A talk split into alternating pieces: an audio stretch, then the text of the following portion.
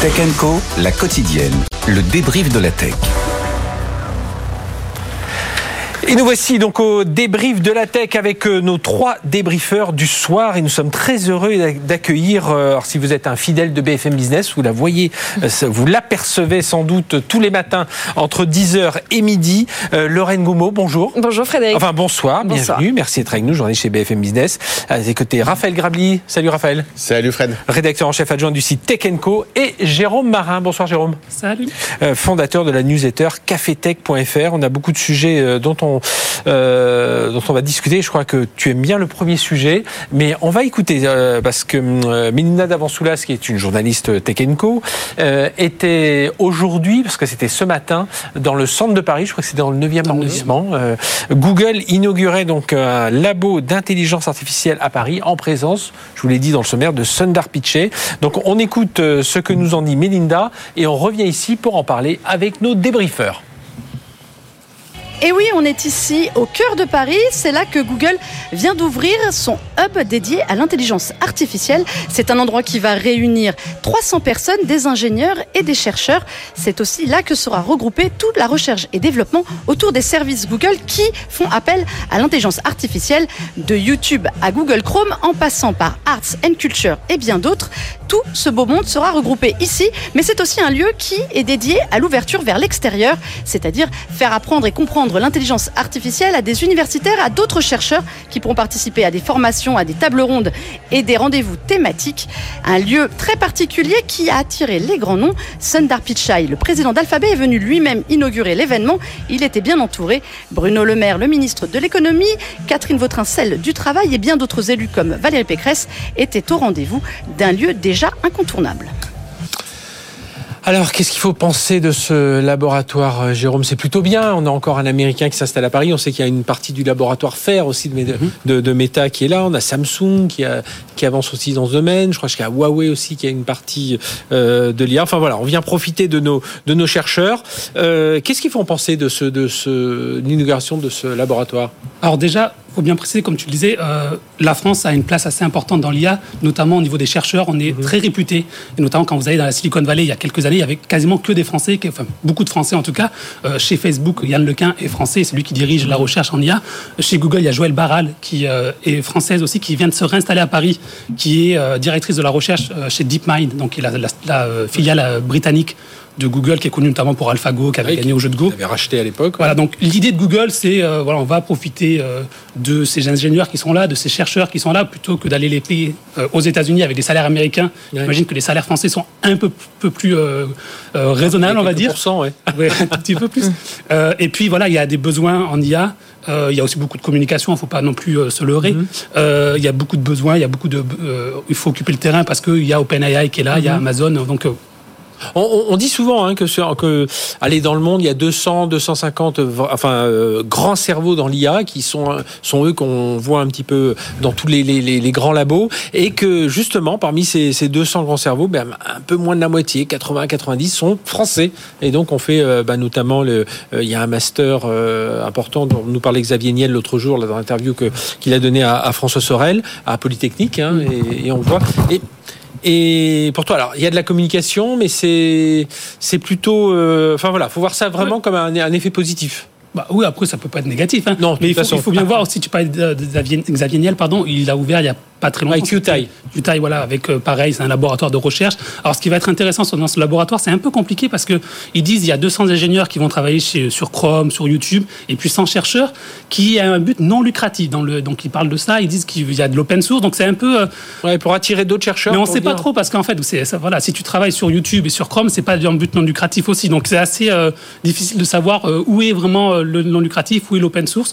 Mais en tout cas, voilà, ils ont mis l'open source, le mot open source dedans parce qu'aujourd'hui, on parle beaucoup d'open source dans l'IA. Mhm. Euh, parce que les modèles propriétaires, ça coûte très cher et que l'open source, ça, se développe et donc ils veulent aussi occuper le terrain. Le- Lorraine, on, on- on va quand même plus loin qu'une opération de com, hein, bien entendu. 300 chercheurs, ingénieurs que l'on met à Paris. Bah, c'est une grosse opération de com, mais euh, globale. D'abord, euh, on peut. Mais ils existent quand même, ces chercheurs. Ils existent, mais après, ils sont euh, aussi euh, limités. On n'a pas des universités qui fabriquent des cohortes d'ingénieurs comme aux États-Unis. Euh, on cite souvent le fait qu'il manque 80 000 euh, talents dans l'informatique au sens large dans notre pays, qu'il faut réussir à, à les, à les fabriquer. Après, oui, Paris se positionne comme une place forte. Vous l'avez dit, euh, Google euh, s'installe en grande pompe. Je crois que les le communiqué était euh, dithyrambique sur le fait qu'il allait y avoir euh, 500 000 chercheurs mobilisables en bah, France. Sundar Pichai était là quand même, hein, le patron Oui. de Google. hein, Après, il n'y a pas que Google. Vous avez parlé de Facebook, mais il y a aussi pas mal d'Asiatiques qui sont déjà là. Euh, tout à l'heure, tu disais Samsung, mais il y a aussi Fujitsu qui est là. Euh, Il y a IBM qui est déjà en place. Google attrape beaucoup la lumière, mais en fait, ça vient euh, euh, voilà, ajouter euh, une pierre euh, euh, GAFA en plus dans un univers où il y a déjà beaucoup de labos de recherche et on peut déjà être très content de ça. Après, il faut pas se leurrer sur euh, les- l'histoire des salaires. Euh, C'est sûr qu'un chercheur français à Paris, ça coûte beaucoup moins cher qu'un chercheur français et sa famille expatriée, au masculin ou au féminin d'ailleurs, euh, sur la côte ouest. Après, le risque, c'est qu'un chercheur français chez Google, ça coûte quand même beaucoup plus cher. Enfin, ça coûte quand même. C'est quand même beaucoup mieux payé qu'un chercheur français. euh, aussi euh, aussi performant soit-il qui travaille au CNRS ou à l'INRIA. Ah ben ça c'est sûr. hein. C'est un peu le souci ça. Raphaël. Oui, euh, bah, c'est exactement ça. On dit souvent qu'il faut faire euh, revenir les spécialistes de l'IA en France. Oui, euh, ils- reviennent. En fait, ils sont chez Google. Voilà. Ouais. Ils, ils reviennent, mais pas dans des boîtes françaises. Euh, moi, ce qui me m'étonne un peu, j'avoue que je m'y attendais pas, euh, c'est que je savais que ce serait un, un gros événement, puisqu'il y avait Sundar Pichai, il y a, il y a- Bru- Bruno Le Maire était Bruno là. Maire. il a- Mais enfin, la politisation, il y a tous les politiques. Mm. Il y- il y avait tout le monde. Hein. Euh, il y avait tout le gouvernement qui pouvait être touché plus ou moins par le sujet. Il y avait Valérie Pécresse, donc c'est la politisation de la jeune- cet événement. Et comment on essaie de rattacher ça à une forme de communication politique tout en vantant par ailleurs la souveraineté numérique, parce que je rappelle quand même que Bruno Le Maire, il est ministre de la souveraineté numérique. C'est vrai. Voilà. Donc je trouve ça assez intéressant de voir que Bruno Le Maire euh, vient en tant que ministre de la souveraineté numérique accueillir Google. Mais évidemment que c'est c'est très bien Oui, pour oui, les. il faut- faut- on- on- Je- alors, on va regarder le côté positif, Non, non, mais le côté. Il est évident. euh, évidemment ouais. qu'on est content Mhm. d'avoir des chercheurs. Alors, ils travaillaient déjà hein, chez Google. Ces chercheurs, c'est pas forcément que des recrutements, Mhm. mais c'est plus les centraliser, faire en sorte qu'ils travaillent. euh, ensemble au même endroit que ça fonctionne mieux on est très content on est honnêtement il y a une fierté dans l'IA quand on Oui. voit ce que fait l'IA aujourd'hui il y a une- je pense qu'il y a une fierté française donc on est content clairement mais ce qui est intéressant c'est que euh, la puissance de Google est telle que la politique française doit s'adapter et que finalement alors là c'est pas un ruban rouge qui a été coupé je crois qu'ils ont allumé une, une ampoule il me semble euh, mais c'est le ministre de la souveraineté numérique qui vient accueillir le, le patron de Google donc je trouve voilà c'est Et, et- qui d'ailleurs, a fait un, un discours euh, vendredi dernier. hein, il a fait un discours à Cannes. Il y avait le World AI Forum, je, Mm. je s'appelle comme ça, au festival à Cannes. Et Bruno Le Maire pendant 30 minutes, un discours sur euh, l'intelligence artificielle, assez assez volontariste, euh, revenant un peu sur l'IA Act. Enfin voilà. Alors, il est ministre de la souveraineté euh, numérique, mais il est aussi ministre de l'économie. Et, Oui. et l'un Ouais. des grands. Mais ça, on le sujets sait, c'est pour ça que je le répète oui, l'un des grands sujets que Macron, euh, qu'Emmanuel Macron met souvent en avant, c'est de faire la France le champion de l'IA, comme on a voulu faire le champion de- du Web 3. Donc aujourd'hui, ça va être la championne européenne, voire mondiale de l'IA. Donc ça fait partie de ce. De, de- Oui, mais ça reste une boîte américaine. C'est des Français champions. C'est c'est pas la France championne de l'IA, c'est des Français champions de l'IA dans les boîtes américaines. Mais encore une fois, il faut être Mhm. Mais pragmatique. mais et je ne Est-ce que critique du coup ça peut éviter les biais enfin, On dit toujours les biais, voilà que euh, ces chercheurs vont développer avec leur esprit français, parce que voilà, on sait que Oui, ils sont bien américanisés quand même, Ouais. ces gens qui travaillent euh, dans ces entreprises-là. Enfin, je veux dire, un t'es cadre chez Google, euh, t'as pas les codes d'une PME française, pardon, sans faire ombrage Mhm. à, à cet univers quand même très internationalisé avec des codes de travail, je veux dire, mondiaux. Puis surtout, on était en grande pompe pour accueillir Google. euh, combien la France participe à financer aussi cette, cette installation à travers euh, du financement, euh, du sponsoring et Moi, euh, Valérie Pécresse était là aussi pour la région Île-de-France, donc j'imagine que la région Île-de-France aussi a quelque intérêt dans, Voilà. dans, dans l'affaire. Et sans parler du, des crédits impôt recherche ou des incentives qu'il doit y avoir quand même au niveau euh, fiscal pour ces entreprises pour s'installer. Pendant ce temps-là, Mistral AI, qui est l'incarnation, je veux dire, des talents français dont on a tort parler en ce 25. moment, ils sont 25 et je ne sais pas s'ils sont tous en France. Et en ce moment, l'argent qui qu'ils ont levés, euh, les près de 400 millions qu'ils ont levés il n'y a pas très longtemps, à combien de pourcents sont-ils français? Donc euh, Pas voilà. C'est pas, il faut pas dire c'est bien, c'est mal. Les sujets sont pas euh, noir blanc, mais euh, on, on accueille des Gafa, c'est très on- bien. On a, on a toujours du, du mal à, se ré- on est content que ça se passe en France avec des ingénieurs français, mais c'est vrai que derrière, euh, c'est pas un, c'est pas un L'Oréal. Ça- Alors on a eu, hein, Oui. Il y a, il y a euh, Rodolphe Saadé, donc CMA-CGM, il y a Xavier Niel, il y a un bout d'Eric Schmitt aussi, mais on a ces Français. On aimerait peut-être entendre, alors peut-être qu'ils le font, mais de façon plus discrète. Mais après, un Bernard Arnault, un- Oui. un- ou d'autres, d'autres quand on voit ce que c'est, enfin, je veux dire, la, la puissance de, de frappe. Ouais. euh, après, quand on est politique, moi, je parle de ma petite chaise ici. euh, j'ai pas à faire ces choix-là, et mon rôle est beaucoup plus simple. Donc, euh, c'est vrai que j'ai tendance un peu à taquiner en rappelant que c'est ministre de la souveraineté numérique. Euh, je sais pas si j'arriverai à faire beaucoup mieux. Et, et- et à la limite, prenons, on peut se dire aussi, prenons ce qu'il y a à prendre. Donc, on prend ça. J'ai vu. Alors, à mon avis, c'était dealé des, des accords. Des partenariats notamment avec le CNRS, Mm. euh, avec l'Institut euh, Curie aussi, il me semble. Avec l'INRIA, Paris Saclay. former des- Exactement. Si on arrive à faire un peu rayonner comme ça euh, de la puissance euh, de l'intelligence collective et notamment de ceux des Français entre autres qui sont chez Google pour aider comme ça un petit peu irriguer ce qu'on peut avoir euh, au CNRS avec des gens qui sont très compétents mais qui n'ont pas les mêmes salaires, tant mieux. Enfin, je veux dire, Ça peut la- créer cet esprit entrepreneurial. oui, peut-être, mais, mais, même- Lighton, mais même Gates, prenons, prenons la compétence qu'il y a à apprendre et les retombées qu'il y a à Oui. apprendre dans tous les cas. Ce qui- ce qu'il faut aussi dire, par exemple, donc on parlait de FAIR, qui est le laboratoire de, de, de Meta. Meta. À Paris, euh, Mistral AI a été fondé par des anciens de FAIR et Oui. de Google, de Bah, comme hein, Donc là, il y a des, les gens qui sont chercheurs chez Google, un jour peut-être euh, lanceront leur start-up en IA française avec des capitaux américains pour le, pour le Mhm. coup. Mais ça peut aussi créer ça aussi. Mais même Mistral, hein, euh, sur les, les- ils sont 27-30 aujourd'hui. Ils, sont allés recruter de aussi. bien sûr. Il y, a, il y a des ingénieurs euh, étrangers aussi qui sont allés euh, chercher. euh, De toute façon, oui, dans- l'IA, dans l'IA, voilà, je pense que chez Mistral, ils travaillent en anglais, ils travaillent pas en français. Donc c'est des, c'est des talents internationaux et tu peux pas juste te reposer sur des talents français, même s'il y en a beaucoup. Tu peux, c'est pas possible. Donc euh, Il y a une bonne nouvelle peut-être pour conclure la conversation, c'est quand même que ça met en valeur et la recherche fondamentale et la recherche appliquée à l'IA. Et ça, ça peut créer des vocations aussi pour les ingénieurs qui sont en école, Oui. qui ont envie peut-être de poursuivre leurs études. Euh, et ça peut aussi euh, donner vocation à plein de, à plein de gens d'aller dans la recherche, en avoir encore plus. Euh, et voilà, et ça, ça peut être un cercle vertueux. Et puis c'est comme le foot, hein, pour rester dans l'actualité. Même si le Paris Saint-Germain a trois ou quatre joueurs français, les, des Bah, capitaux cadrés, s'ils sont champions d'Europe, on sera tous très contents. Voilà. Oui, et puis euh, les gens américains, euh, Google, DeepMind ou même OpenAI, si demain ils devaient travailler qu'avec des cerveaux américains, ça les arrangerait pas non plus. Et, et on aurait été bien malheureux s'ils nous avaient dit que Sundar Pichai était à Berlin ou s'il était à Londres. Non mais c'est pour ça, laboratoire. la, la critique Donc, euh, est toujours facile. Voilà, donc euh, réjouissons-nous de tout ça. Euh, autre sujet, alors c'est OpenAI qui développerait son propre moteur de recherche web. Alors bon, y a, alors avec un- évidemment un partenariat fort avec Bing puisque Microsoft a investi suffisamment d'argent, de technologie chez OpenAI. Alors ça paraît compliqué quand même de déloger un Google qui a 91, 92, 91%. 91% de part de marché. Euh, mais voilà, est-ce que ça peut aller vite de détrôner quelqu'un dans les moteurs de recherche, euh, Lorraine? Bah, euh, tu viens de le dire, hein, Google euh, qui détient 91% des parts de marché mauvais. du moteur de recherche. si oui. on, on s'en plaignait tous. qui on marche dirait, bien. enfin. Bing, c'est 4% euh, d'après StatCounter.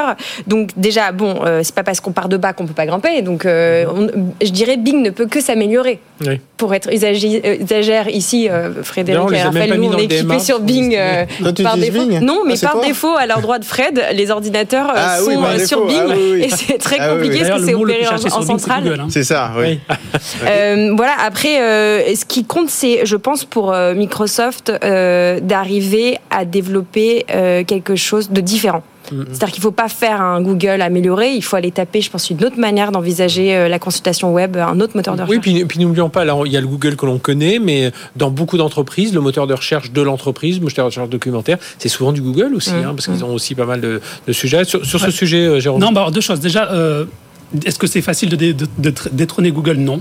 Euh, Bing a lancé euh, en début d'année dernière euh, l'IA, donc ChatGPT intégré à Bing. La part de marché n'a pas bougé. Non, toujours à c'est vrai. 3-4%. Euh, Il y a une citation d'un analyste de Morgan Stanley que j'aime bien, c'est qui dit que quand on veut détrôner un- quelqu'un qui est leader, il faut pas être meilleur, il faut être dix fois meilleur. Et aujourd'hui, est-ce que, t'es- est-ce que Bing avec l'IA c'est dix fois meilleur que Google? Non.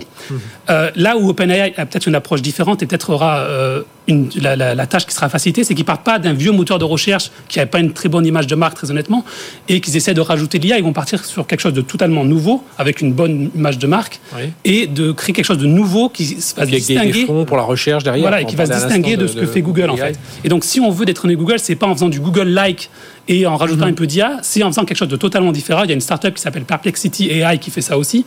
Donc, c'est-à-dire, on va repenser l'expérience de recherche. euh, pour, euh, pour intégrer l'IA générative. Donc voilà, ça sera ça, à voir après s'ils vont aller jusqu'au bout ou pas, parce que ça demande beaucoup d'argent, ça demande... euh, le problème aussi, c'est comment on monétise euh, ce, ce- ce moteur de recherche. Un moteur de recherche, aujourd'hui, c'est monétisé avec des liens.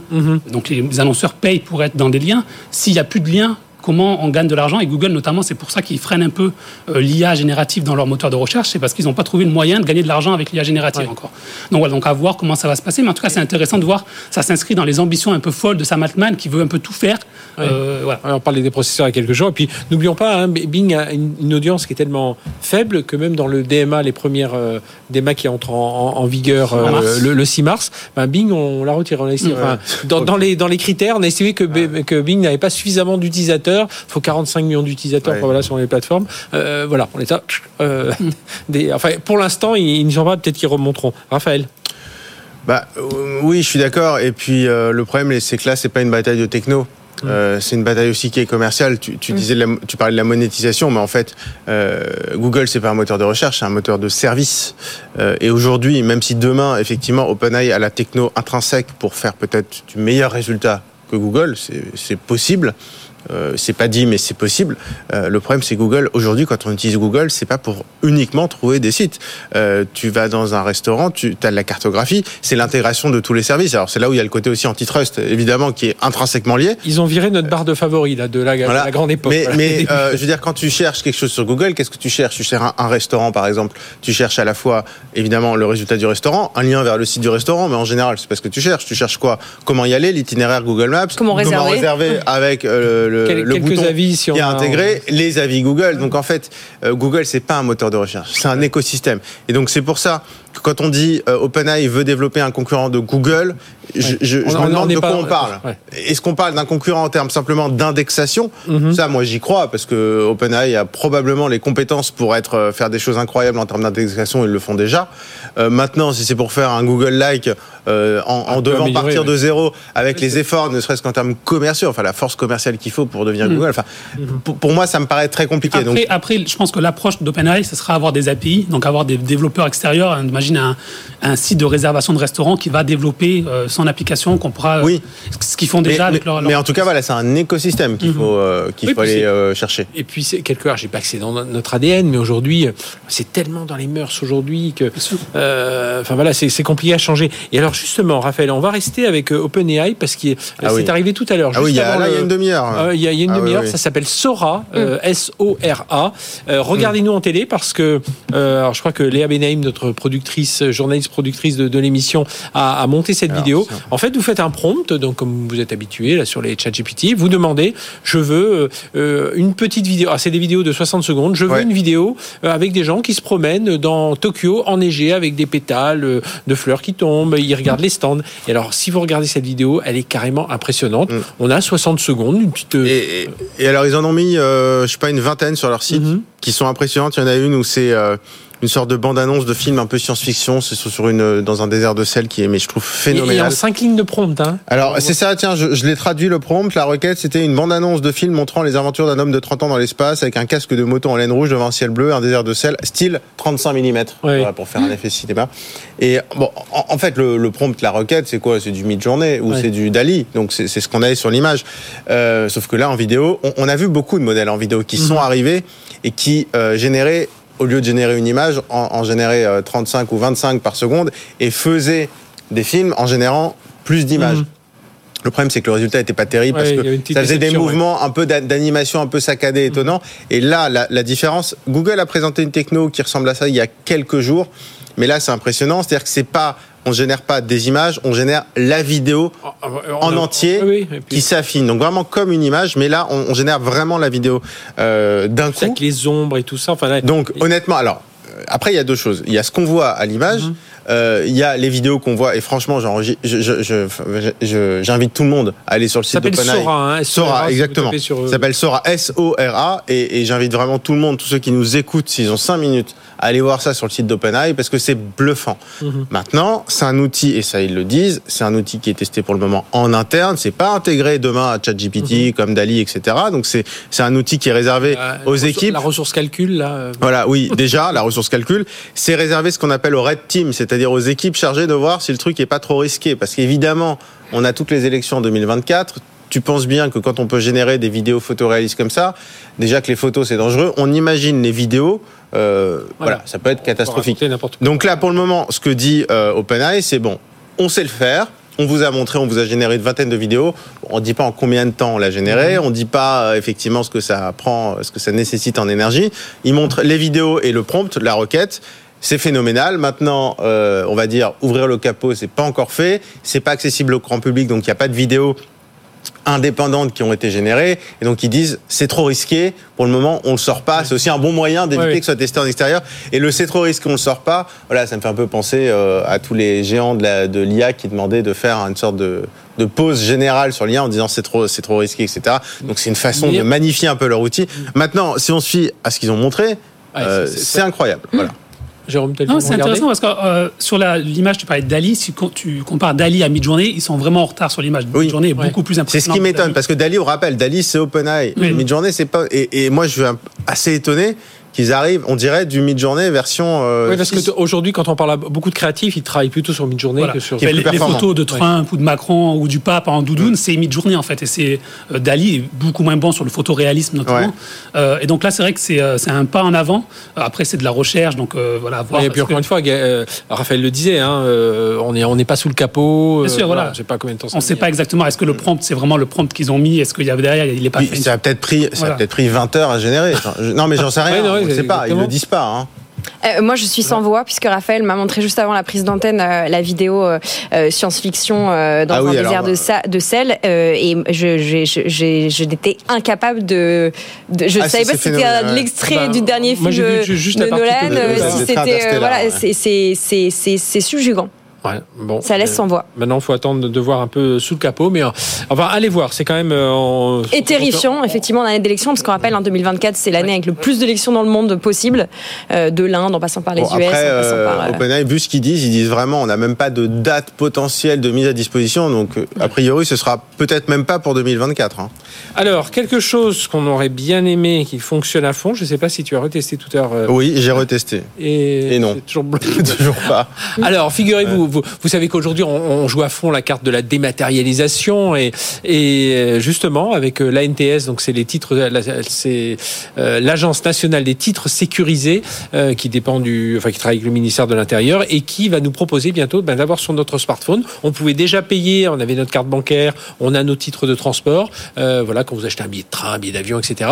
Et bien là, c'est carrément votre permis de conduire. Alors, on va commencer par le permis de conduire, puis bien sûr derrière, on aura l'assurance auto, on aura le certificat d'immatriculation, la carte grise, et puis pourquoi, et puis pourquoi pas la carte d'identité derrière. Alors il y a tout un petit process hein, avant. Oui. Pardon, euh, Raphaël. Donc le site s'appelle France Identité. Ouais. Il est lancé. Mais évidemment, victime de son. Je crois que tu as appelé euh, l'un des responsables qui t'a dit on est un peu victime de notre succès. Euh, oui, euh, bah, il y avait euh, 100 000 requêtes par seconde. Alors, d'après les experts, ça dépend vraiment des, des applis. Ça peut être beaucoup, pas beaucoup. En fait, je crois que c'est un peu le même phénomène que pour la neige. C'est-à-dire Oui. qu'il y a des pays où, quand on a de la neige tout le temps, au Canada, on sait gérer. En France, dès qu'on n'a pas de neige, c'est une catastrophe. Mais en même temps, ce serait pas logique d'acheter des dameuses euh, par milliers pour trois jours de neige. Bon. Ouais.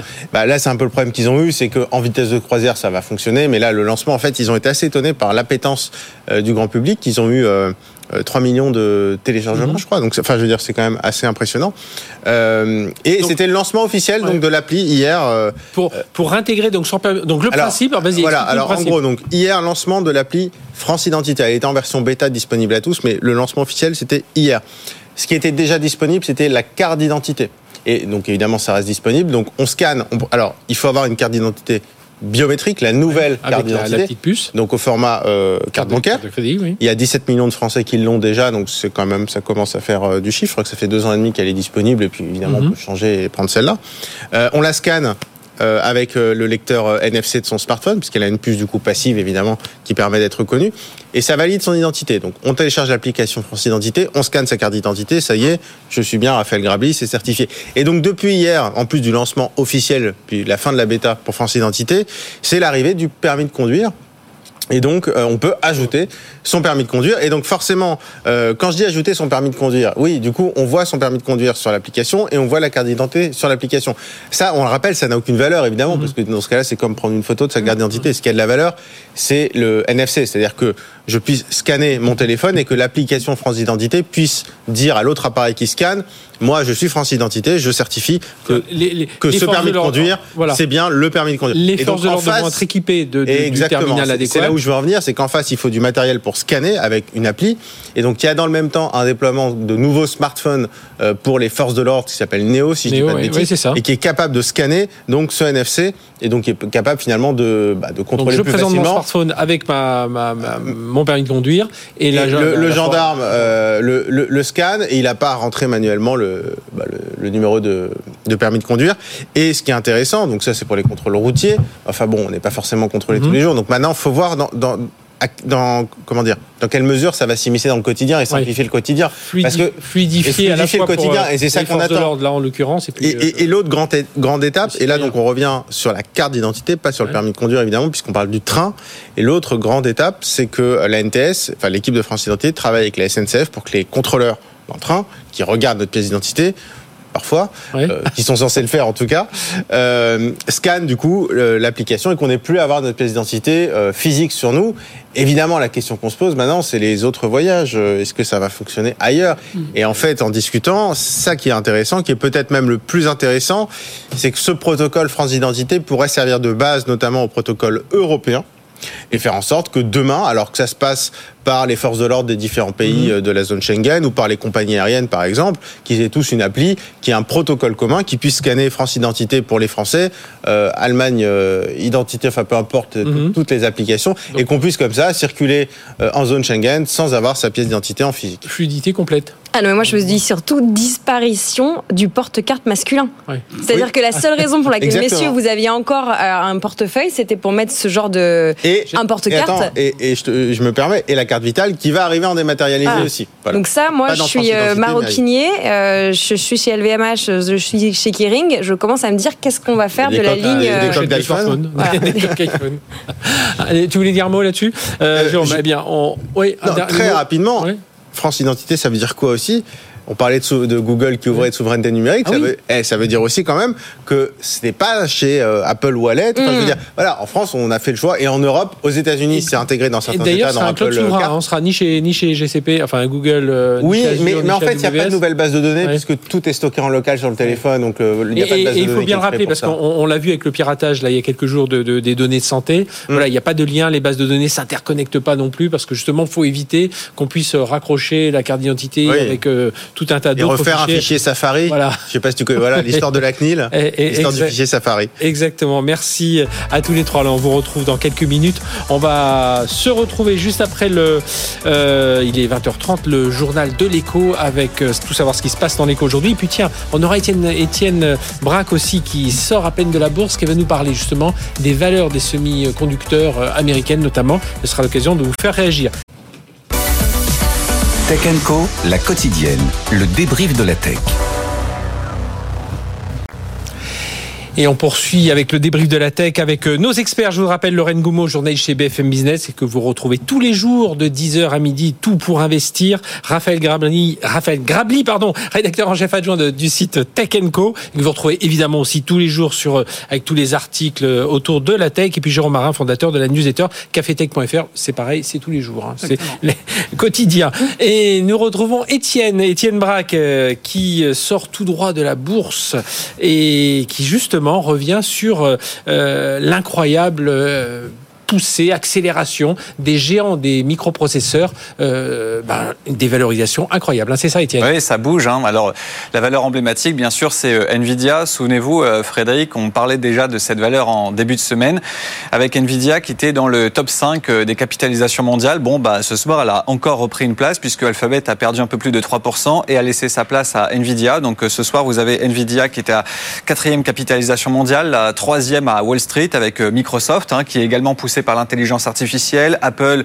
qui sous-performe Microsoft depuis plusieurs mois et donc désormais Nvidia, 1800 milliards de capitalisation boursière, Alphabet et ensuite Amazon. Alors c'est sûr que la valeur, c'est un carton. Hein. Depuis le début de l'année, nous sommes mi-février et la valeur a déjà pris 50% depuis le début de l'année. Elle a pris plus de 200% en l'espace d'un an. Mais si on regarde d'autres valeurs dédiées à l'intelligence artificielle, bah, vous allez voir qu'il y a mieux. Regardez notamment Super Microcomputer. C'est une valeur dont on parle assez peu. En effet, elle est petite, mais son job, c'est quoi? C'est de faire des serveurs. Et forcément, pour faire de l'intelligence artificielle, il faut des, serveurs. La valeur est encore propulsée aujourd'hui avec Bank of America qui estime que le taux de croissance annuel sera de 50% par an dans les trois prochaines années, contre une croissance des serveurs sur les 15 dernières années d'environ 5%. Donc vous voyez, là aussi, ça va changer totalement le business model de cette entreprise qui gagne donc quasiment 1000% depuis un an. Nvidia, plus 220%, donc je le disais. Autre acteur euh, qui est également euh, spécialiste euh, des puces, hein, des GPU, eh bien c'est AMD, qui là aussi offre un très beau parcours puisque l'action a doublé en l'espace d'un an, plus 50% pour Intel et puis enfin plus 45% pour Marvel. Alors c'est une petite valeur, hein, Marvel, ils font des semi-conducteurs notamment pour les serveurs, pour les serveurs qui sont dédiés au stockage et là aussi, eh bien les perspectives sont au rendez-vous. Donc vous voyez, derrière Nvidia, derrière cet arbre qui pousse, eh bien vous avez toute une forêt également, beaucoup d'entreprises qui sont propulsées grâce à cette révolution de l'IA. Merci Étienne Braque et vous allez rester avec nous euh, en plateau le temps de vous installer pour continuer à parler justement de cette euh, envolée en bourse. Là, on vient d'en parler de tous ces, ces acteurs. Euh, Lorraine Goumeau, c'est quand même merci Lia hein, d'avoir parce qu'on rappelons-nous hein, fin 2023, fin 2022 pardon, on est dans les licenciements dans la tech, etc. Et là, alors il y a encore des licenciements. On est toujours un peu dans les licenciements. un peu, dans, un peu dans les licenciements. Mais en tout cas, voilà, des, valeurs dans les microprocesseurs complètement reboostées. Hein. Oui, ben les journalistes, on aime bien faire des comparaisons on aime bien parler en, nombre de terrains de football pour mesurer un peu les choses. Bah, Nvidia, c'est très simple. La, la valorisation d'Nvidia, c'est l'équivalent de la valorisation boursière chinoise, pour donner un peu l'idée, ou encore la valorisation du secteur énergie aux États-Unis, c'est ça Nvidia. milliards, Donc c'est plus fort que tout, euh, c'est complètement délirant. Euh, mais il faut comprendre euh, que Nvidia, c'est évidemment une, une des valeurs des sept magnifiques dont vous parlez souvent dans cette émission, et, et il tire les marchés vers le haut. Il y a une appétence pour l'IA qui est elle aussi complètement délirante. Mais il faut prendre un petit peu de recul parce qu'on, si on regarde le S&P, le S&P euh, a, progressé et ce sont ces valeurs de l'IA portées par l'IA qui ont tiré le S&P vers le haut. Si on enlève les 7 magnifiques du S&P 500 qui devient donc le S&P 483, donc les 7 c'est les GAFAM. Il y, a, voilà, il y a 480, ouais, il y a euh, eh ben euh, la performance du S&P elle est quasiment de zéro. Alors oui, tout le monde a envie de miser sur l'IA, tout le monde a envie de viser notamment sur Nvidia.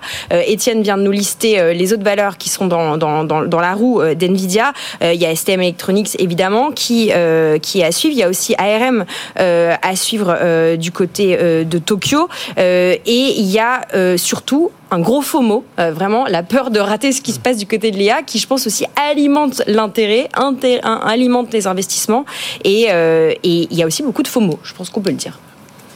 Non, c'est vrai, on est sur des niveaux de valorisation qui sont assez élevés. Euh, juste pour donner quelques chiffres, Nvidia, c'est 40 fois le chiffre d'affaires, la, la, capitalisation boursière. Apple, c'est 7 fois le chiffre d'affaires. Microsoft, c'est 13 fois. Euh, ARM, c'est 44 fois. Donc on est sur des niveaux de valorisation qui sont extrêmement élevés euh, par rapport au niveau historique, en fait. Il y a ce côté où le fait que l'IA, aujourd'hui, c'est un peu la hype du moment et que tout le monde veut investir sur l'IA. On ne veut pas rater la, la, mhm. la, vague. On est sur des... Oui, parce que même ARM, les résultats ne sont pas forcément... Mais ARM, c'est fou parce que ARM, ils ne sont même pas dans l'IA encore. ARM, ils font des, des, euh, des, systèmes sur puce pour les smartphones, un peu pour les PC, mais ils font pas beaucoup pour les serveurs. Nvidia voulait les racheter d'ailleurs. Il y a, oui, ils ont, ils ont, ils ont, bah, c'est simple, ils ont rajouté le Moya dans leur communication, du coup, ça a fait vibrer tout le monde. Ils ont dit, le patron a dit oui, on, a, on voit que les serveurs, il y a l'activité qui augmente, ça va, il y a des potentiels, hop, plus 50% en, en, deux jours. Donc on est vraiment dans une, un, peu une, un peu une folie qui s'explique pas vraiment. Une... Eh ben, le patron d'Amazon Web Services a dit qu'on était dans une bulle aujourd'hui. Le patron de Databricks aussi, Databricks, hein il est une des, sociétés de data intelligence, voilà, qui fait euh, un peu les concurrents de Snowflake et tout ça. Lui, lui le dit aussi. Il a donné une interview aujourd'hui. Il dit attention, euh, je pense que le prix des microprocesseurs, notamment dédiés à l'AI, finira par euh, par descendre. Raphaël, comment tu regardes ce. Bah, moi, je suis d'accord avec ce que dit Jérôme. Il suffit de regarder les multiples. Les multiples plaident quand même plutôt pour une bulle par rapport effectivement au chiffre d'affaires de ces boîtes. Après, on peut voir aussi d'une autre façon, c'est que s'il y a une ruée vers l'or, vers l'IA justement, euh, c'est que les, ceux qui vont gagner, c'est les vendeurs de pioches. Et les vendeurs de pioches, quoi qu'il arrive, ce sera eux. Oui. C'est-à-dire, c'est pas OpenAI, c'est voilà, c'est clairement, enfin, c'est aussi OpenAI, mais enfin, les vendeurs de pioches, ça reste indirectement, directement à Nvidia et indirectement euh, ARM euh, et TSMC. TS- TSMC notamment. Donc après, euh, la question c'est euh, que vaut vraiment euh, cette ruée vers l'or qu'on- Qu'est-ce qu'on va trouver Voilà. Qu'est-ce qu'on va vraiment trouver? Euh, Quand on voit tout à l'heure, on parlait de ces images incroyables. Euh, bon, quand on Oui, voit de- ces de- images de l'application de, l'application la nouvelle euh, de chez OpenAI nouvel outil d'OpenAI pour générer des vidéos, on se dit que clairement, enfin, ce que ça peut générer est juste phénoménal. Mhm. Donc, on est en train de passer de ce qui a été euh, un choc, ChatGPT, à de la com et peut-être aussi une autre étape. Et là, quand on voit justement ces IA qui reposent vraiment sur de l'interface purement graphique, c'est-à-dire de l'IA euh, visuelle, Bon, on peut comprendre que quand on est Nvidia et qu'on est bien placé pour être le cœur de tout ça, euh, la valorisation soit exceptionnelle. Après, il faut quand même toujours rappeler les multiples, même s'il faut être, euh, on, on est rabat-joie, c'est des multiples qui sont assez incroyables. Et Étienne, justement, sur ce côté euh, euh, bulle, pas bulle, euh, vous êtes un habitué hein, de, ces, Oui. de ces chiffres-là. Qu'est-ce que ça vous inspire comme. euh, Bah, enfin, Nvidia, ça se paye pardon 40 fois les bénéfices. Vous savez, les 40 boursiers. fois le chiffre d'affaires. 95 fois les Oui, mais en termes de PER, le price 95. earning Ah oui. ratio, ça se paye 40 fois. Là, Les- 95. Bah, là, le consensus le- regarde, c'est l'année euh, 2025. Oui, l'année- oui, sur l'année prochaine. Voilà, donc l'année prochaine. Et aujourd'hui, le S&P, ça se paye 20 fois. Donc là, ça se paye 40 fois. Si vous regardez Microsoft, ça se paye 30 fois. Apple, ça se paye 26 fois. Alors oui, ok, c'est cher, mais vous avez une croissance qui est tellement forte. Et c'est compliqué de voir, de se projeter. C'est-à-dire que où sera Nvidia dans deux ans? Forcément, il y a une prime de risque qui est là. Et puis, euh, dans le même temps, il faut pas oublier aussi que la gestion passive, hein, euh, t'en parles tous les jours, Lorraine, mais les investisseurs, ils achètent deux ETF. Plus vous devenez gros, plus les ETF, forcément, ils sont obligés Les d'acheter ETF, derrière. Pardon, pour ceux qui Donc c'est, mettons, vous avez Des trackers. c'est des trackers, vous avez envie d'acheter en bourse un S&P, bah en fait, il va acheter exactement les mêmes pondérations. Donc, euh, plus une valeur monte et plus derrière, bah en fait, euh, les algorithmes et les trackers bah, doivent prendre parce que si les, ouais, les robots. euh, bah voilà. Donc au final, la hausse appelle la hausse, et donc euh, mine de rien, c'est aussi pour ça qu'aujourd'hui, Nvidia est la troisième capitalisation mondiale. Oui, il faut y a pas des- voir juste ça sous l'angle technologique où il y a Oui. une performance C'est-à-dire technologique. qu'il y a, il y a des etc. ordres de conviction, il y a des gens, j'ai vraiment envie d'acheter Nvidia, et après, il y a aussi tous des ordres qui sont passés de façon automatique. La mécanique boursière, quoi. Voilà. qui réplique en fait. Mais il y a un chiffre, je pense, qui illustre tout, c'est que Nvidia contrôle très simplement 80% de la puce haut de gamme. Oui. 80%. Enfin, c'est c'est c'est c'est Un peu moins? Bah, beaucoup plus même. Ça Ah, dépend. beaucoup plus, sur les GPU. sur le haut de gamme. sur les GPU euh, d'IA, ils sont à beaucoup plus que 80%. Et- et- Là, je sens aujourd'hui, il n'y a personne qui. Après, on est au début, on est au Bien sûr. début de ce type de GPU, donc ça peut encore, la Ouais. course, on, on peut encore Après, moi, je voir, les question, positions dis, évoluer. C'est des GPU qui ont été développés pour euh, carte graphique, Mm. pour du calcul matriciel, du calcul vectoriel et tout ça. Est-ce que pour l'IA, euh, il y a des choses, on va pouvoir avoir des puces un peu moins chères euh, qui vont être tournées Le- vers l'IA C'est quand j'ai entendu l'autre jour euh, Sam Altman qui voulait investir, euh, euh, alors euh, 7 trillions La- la- la tendance- la tendance, c'est pas des- à 7 000 milliards. 7 000 milliards. Euh, voilà, c'est pour recréer Pour ça. développer ses propres puces, c'est ça le ses projet. propres puces. Donc, est-ce qu'il y a de la place pour des puces directement IA En fait, ouais, déjà, c'est des puces directement Oui, IA. hein. Mais la tendance, c'est pas des puces moins chères, c'est des puces qui sont beaucoup plus puissantes que les générations précédentes et qui font que le prix baisse euh, mécaniquement. Mais le prix baisse pas, mais comme elles sont plus puissantes, on a besoin de moins de puces d'IA, donc euh, le, le rapport puissance-prix baisse. Euh, juste pour revenir sur l'histoire de la pioche, ce qui est intéressant, c'est qu'on voit que Nvidia beaucoup, progresse beaucoup plus que Microsoft, par exemple. Alors que Microsoft, on dit ils ont investi dans OpenAI. Mhm. En fait, la différence, c'est que Microsoft, en plus, ils ont du chiffre, enfin, Bien sûr. Nvidia aussi, mais ils ont du chiffre Mais- qui tourne derrière avec d'autres produits, des jeux, la- la- toute la bureautique, Mais les serveurs, aussi, Azure, le Nvidia cloud. aussi, ils font de la puce. Donc eux, ils vendent directement et c'est des produits qui ils marchent énormément sur les puces IA. Mhm. Ils ont des marges très élevées. Donc là, eux, ils profitent sans euh, avoir de contrepartie. Tous les, tous les services d'IA, ils vont gagner de l'argent parce qu'ils vont vendre des services d'IA, mais ils ont beaucoup de coûts en fait, parce que l'IA, ça coûte très cher à faire tourner. Et donc la marge sur l'IA, on ne sait pas où elle va être aujourd'hui. Sur un service d'IA, euh, Microsoft, quand ils ont lancé Copilot, ils perdent de l'argent. C'est vendu 30 dollars par mois, mais ils perdent de l'argent sur ça. Euh, GitHub, qui appartient à Microsoft aussi, on dit qu'ils perdaient 20 dollars par mois sur un, un abonnement qui est, qui est vendu 20 dollars aussi. Donc en fait, on ne sait pas euh, sur combien va coûter l'IA. Et donc c'est pour ça que Nvidia ou tous les fabricants de puces, en fait, eux, on sait qu'ils vont profiter à fond parce qu'ils n'ont pas les coûts à côté associés avec l'IA. Étienne, il y, a, il y a quelques autres étonnements là. On parlait euh, d'ARM ou d'ARM selon comment on le prononce, qui rappelons-le, 2020, Nvidia voulait les racheter pour 40, euh, 40, enfin un peu moins de 50 milliards de, de dollars. Bon, aujourd'hui, euh, il faudrait un plus, un plus gros chéquier. Euh, voilà, c'est quand même assez, assez étonnant. Bah oui, l'exemple de ARM ou ARM, hein, bon, il y, a les, il y a les deux façons. Ils sont rentrés en bourse donc euh, aux États-Unis. Hein, c'est un acteur britannique, mais ils ont choisi Wall Street pour s'introduire en bourse. C'était en septembre, hein, c'est pas très vieux. Euh, le titre a déjà fait euh, x2, hein, donc en l'espace de, de 6 mois. Il y a SoftBank Parce derrière. que- Fois 3 même, fois 3 pour être. 3 ouais. et, et parce qu'en fait et SoftBank a mis que 10% du capital Mm. en fait en bourse donc euh, forcément un petit peu comme Nvidia ça court derrière le papier c'est-à-dire que vous avez très peu de vendeurs un- un- un- des, des gros mouvements acheteurs notamment avec la gestion passive et puis derrière on se retrouve avec des cours de bourse qui prennent 30% comme ça en l'espace d'une séance ARM, pour benchmarker, quand même, c'est l'équivalent de la capi de Total Energy. Oui. Voilà. Enfin, parce qu'on parle de la bourse là, on parle pas de la vraie vie, on parle de la bourse. Donc ce que la bourse valorise, comme tu dirais Étienne, ce que la bourse, euh, le, le- le prix en bourse, la capi, c'est la valeur à T0 qu'on perçoit de l'entreprise. Oui, mais vous avez une telle croissance que c'est hyper compliqué de, de valoriser ça. C'est pour ça, là, vous- tout à l'heure, vous comparez avec le chiffre d'affaires, on peut comparer avec les bénéfices. Après, il y en a qui, regardent le PEG. Enfin, il y, a- il y a tellement, en fait, de, de- de- de facteurs, de thermomètres qu'en fait, à la fin, c'est compliqué. Et juste le, le PER, par exemple, parler du PER d'armes, c'est 1400. Ouais, donc on est à, deux- à, à 20 pour Apple, 1400 pour, euh, pour. Donc on est vraiment sur des valorisations qui, on peut dire, se justifient pas forcément. Après, c'est juste parce qu'il a, il a dit- le mot serveur dans le- la conférence de résultats et ça a augmenté. Enfin, bon. J'ai l'impression, moi, moi, ça me rappelle, alors, qui suis plus ancien que vous, ça me rappelle les, les, les grandes années des débuts des, des réseaux très haut débit avec le gigabit Ethernet à l'époque. Oui, on mais- voyait des sociétés qui, euh, Cisco avait racheté des, des sociétés mais à des prix incroyables, alors qu'elles avaient juste euh, l'architecture, c'était sur une feuille. hein. Oui, mais on voit bien que justement, ce, ce- ce réseau-là, aujourd'hui, ça paraissait énorme à l'époque, et aujourd'hui, On un millième de ce qu'on utilise. Non, mais et, et- et on peut justement, et c'est marrant, je pensais vraiment au réseau télécom. Quand on voit la progression de la puissance de calcul nécessaire, on peut se rendre compte qu'on peut avoir confiance en des acteurs comme Nvidia, parce que ce qu'ils vendent aujourd'hui comme puissance de calcul, ce sera décuplé, et que si vraiment le secteur prend, euh, on est parti pour des dizaines d'années avec du matériel à changer assez régulièrement parce que la demande va suivre. Et donc la question c'est est-ce que la demande va suivre En tout cas, ce qu'on sait aujourd'hui, c'est que les modèles existent et sont, sont fonctionnels. Après sur ARM, je, je remets un tout petit peu les mains dans le, dans le cambouis si je puis dire. Mais ARM, ce qui est passionnant, c'est que là on parle pas d'IA. Euh, on parle de processeurs, tu le disais, processeurs pour smartphone. d'usine Téléphone, non plus, hein, rappelons-le, ils n'ont pas, Pas d'usine. hein.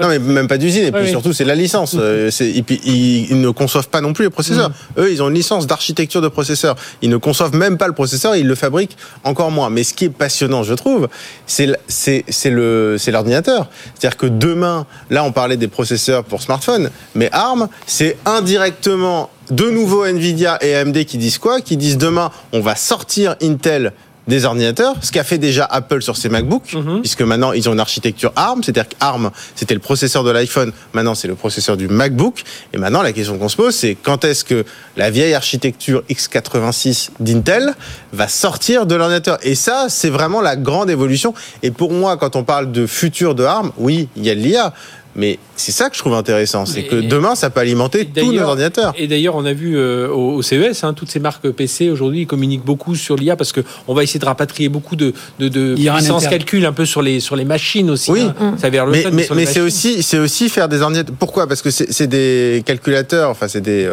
processeurs sur smartphone qui sont peu gourmands en énergie, qui chauffent peu, qui sont très puissants. Donc c'est pour ça qu'Intel n'a jamais réussi à se mettre sur le smartphone parce que l'architecture ARM est la meilleure architecture. Donc pour de l'ultra portable, c'est c'est hyper indiqué. Et donc clairement, la question maintenant, c'est combien de temps il faudra? Mais alors ils se battent tous. Il y a AMD qui a annoncé ça et il y a Qualcomm a une, une, Ouais, une Qualcomm deal est arrivé d'exclusivité qui voilà, alors il y a- s'arrête il y a- cette année. Voilà, exactement. Donc il y a du Qualcomm et derrière, il y a enfin, enfin, bref, il y a de Nvidia, de l'AMD. Donc en gros, tous les concepteurs de puces veulent maintenant faire arriver l'architecture ARM. Donc à chaque fois on paye, c'est la licence sur l'ordinateur. Et donc on revient quand même à l'ordinateur du bon vieil ordinateur classique, mais c'est quand même moi ce qui m'intéresse le plus parce que l'architecture ARM, ça veut dire quoi aussi? Ça veut dire derrière des modems 5G, ça veut dire en gros demain l'ultra portable, c'est quoi? C'est un smartphone avec un écran plus grand, c'est tout. Et donc c'est aussi je- je- Des lunettes. Ouais, Exactement, c'est ça. Et puis sur le prix de ces actions, il y a ces différents éléments l'IA, euh, l'architecture ARM peut-être sur ordinateur. Et puis il y a quelque chose de aussi euh, très basique, c'est euh, les taux. Ouais. Euh, c'est tout simplement qu'on se dirige plutôt vers des baisses de taux et que la fameuse FOMO, euh, la peur de manquer, la peur de manquer le coche, bon, euh, quand on a des taux à 8%, on a moins peur de manquer le coche. Quand on a des taux qui redescendent, on a encore plus peur de manquer le coche. Et, Étienne, les, pardon, Lorraine, juste un mot. les- les- ou, alors, Lorraine, et ensuite je poserai une question. à Non, Étienne sur les, les valeurs françaises. dire, euh, Fred, que les toi valeurs qui- françaises sont tirées par ça. Toi qui es un peu plus vieux que nous, Fred, est-ce que tu te souviens euh, la dernière fois que, que, que Nvidia avait dépassé Amazon? Parce que c'est ça qui s'est passé cette semaine. hein. Nvidia a dépassé euh, Alphabet et Amazon en bourse. Que tu te souviens Au, au moment des sorties des jeux vidéo. De jeux C'était au moment de vidéo. 2002 et Ah à oui. l'époque, ces deux valeurs, ces deux entreprises valaient moins de 6 milliards de dollars. Ouais. Bon, sur l'histoire de la bourse. Et sur le FOMO, sur le côté euh, investissement, euh, je me permets de faire un peu de pub pour tout pour investir parce qu'aujourd'hui, on a fait un sujet. Notre objet du coach, c'était. euh, la fear of missing out, la Voilà. Peur de manquer une opportunité. On a fait un sujet sur justement est-ce que c'est pas trop tard pour investir dans l'IA et comment faire pour se positionner euh, en IA quand on est investisseur particulier, notamment sur le non coté en private equity. Voilà, Étienne. Voilà, tout pour investir, le replay, bien entendu. Étienne, sur, est-ce que tout ça, ça tire les valeurs françaises, la les ST Micro, les, euh, voilà, les Systèmes. Solitech, euh, on a même Ouais. des petits, des calerais hein, qui sont. Oui, alors Calray, oui, ça. c'est une valeur très petite, mais à Paris, c'est vrai qu'une fois que vous enlevez euh, STM, Dassault Systèmes dans leur communication, ils n'ont pas trop parlé d'intelligence artificielle. En fait, là, c'est intéressant parce que tous les tous les groupes publient et il y a ceux qui arrivent à raconter des histoires. hein, tu parlais de ARM, et puis il y a ceux où, en gros, ils ont un peu loupé le coche. Typiquement aujourd'hui, euh, Cisco, hein, c'est un peu un Oui. dinosaure de l'informatique, ça pèse quand même 200 milliards à, à Wall Et qui Street. continue à alimenter, euh, enfin, à faire tourner les réseaux. Et euh, là, euh, c'est une histoire euh, beaucoup moins glamour, beaucoup moins marrante parce que là, c'est des suppressions de postes. euh, c'est un groupe qui revoit à la baisse ses objectifs. Donc, comme quoi, tout le monde n'est pas logé à la même enseigne. Et typiquement, bah, Cisco, euh, c'est l'exemple d'une boîte, euh, comme il y en a d'autres euh, à Paris, bah, qui voit un petit peu le, le train passer sans eux. Et là, euh, le marché fait pas de Rappelons, À cadeaux. une époque, on disait les Wintelco, hein, Windows, euh, Tel pour Intel et Co pour Cisco. hein. C'était vraiment ce, euh, ce, ce trio qui dominait un peu l'univers euh, informatique. euh, on ne disait pas encore numérique, mais l'univers Et informatique. ça sera intéressant de voir dans un an si au final ils étaient un peu trop prudents et qu'aujourd'hui ils veulent pas trop en faire, ils font leur truc dans leur coin et après ils communiqueront des annonces Yahoo ou est-ce que comme d'autres ex-acteurs où au final ils font des grandes annonces et derrière il n'y a pas grand chose. Et là, si le marché se rend compte qu'en fait tout ça c'était du vent, un peu comme le métaverse, hein, souvenez-vous du métaverse, il y avait plein de valeurs métaverse, machin, etc. Ça s'est bien dégonflé et aujourd'hui plus Pasteur n'en Après, parle. c'est des boîtes qui en sont pas au même point dans leur histoire. Oui. Euh, quand on est Cisco, la question qu'on se pose, c'est pas de lever beaucoup d'argent, c'est de bien gérer sa boîte. Et euh, vu les dépenses et justement la consommation en capital que peuvent avoir des activités comme celle d'Nvidia, pas forcément ARM parce que c'est voilà, mais comme Nvidia euh, ou comme euh, euh, peut-être même des, des boîtes, enfin des fondeurs, etc. Enfin. Ou TSMC. Voilà, la consommation en capital, elle est monumentale. Je veux dire, faut, faut, faut les financer les, les lignes de, de Je production. voulais aborder un dernier sujet, il nous reste un peu moins de 4 minutes.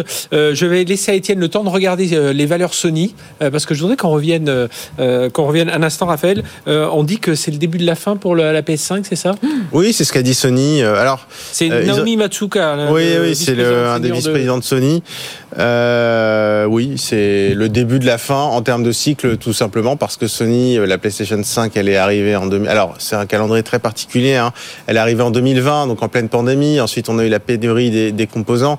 Et donc, ce qui est assez paradoxal, c'est que Sony annonce le début de la fin du cycle de PS5 qui a qui a déjà quasiment euh, 4 Mhm. ans, et or un cycle de console de génération, c'est 6-7 ans.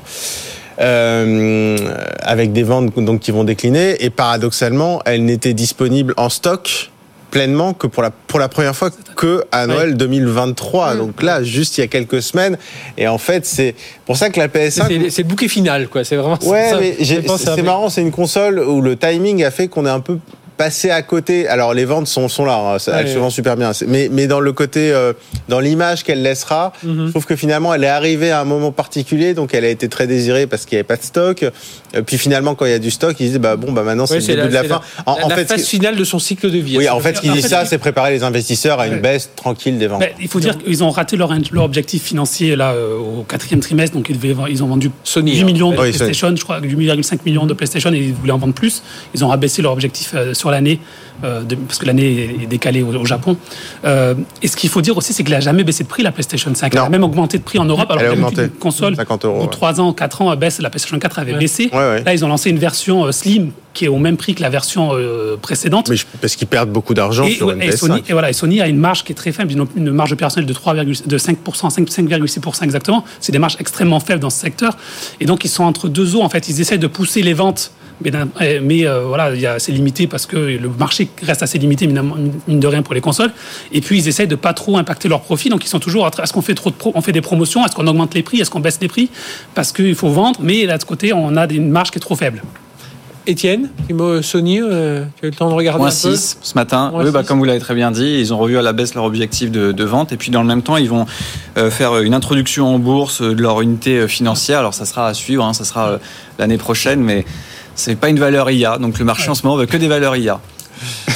Bah, après, euh, si, si on dézoome un peu quand même, Sony, euh, si on vraiment on parle des consoles pures, euh, l'avance qu'ils ont prise, notamment avec cette génération Oui. sur Xbox. Ah, mais ça, ils, Là, pour Xbox le- va parler dans, dans 5 minutes. Là, ils vont Ouais, et alors dévoiler oui, leur nouvelle il, il part- stratégie. exactement. Ils dévoilent leur stratégie là à 21h. Donc on va voir ce que. Bah, on, en- on aura- on verra- on en reparlera sans doute. Il y en aura. Euh, Lorraine, un mot sur la PS5 Non, pardon, du coup, je pensais à Sony, je pensais à SoftBank, et on n'a pas dit que ARM était détenu par SoftBank. Si, on, l'a- on l'a dit, euh, ouais, on l'a dit, dit euh, très rapidement. Eh bien, merci à tous les, à tous les 3 et 4. merci à Étienne d'être resté avec nous pour son éclairage, cet éclairage euh, boursier.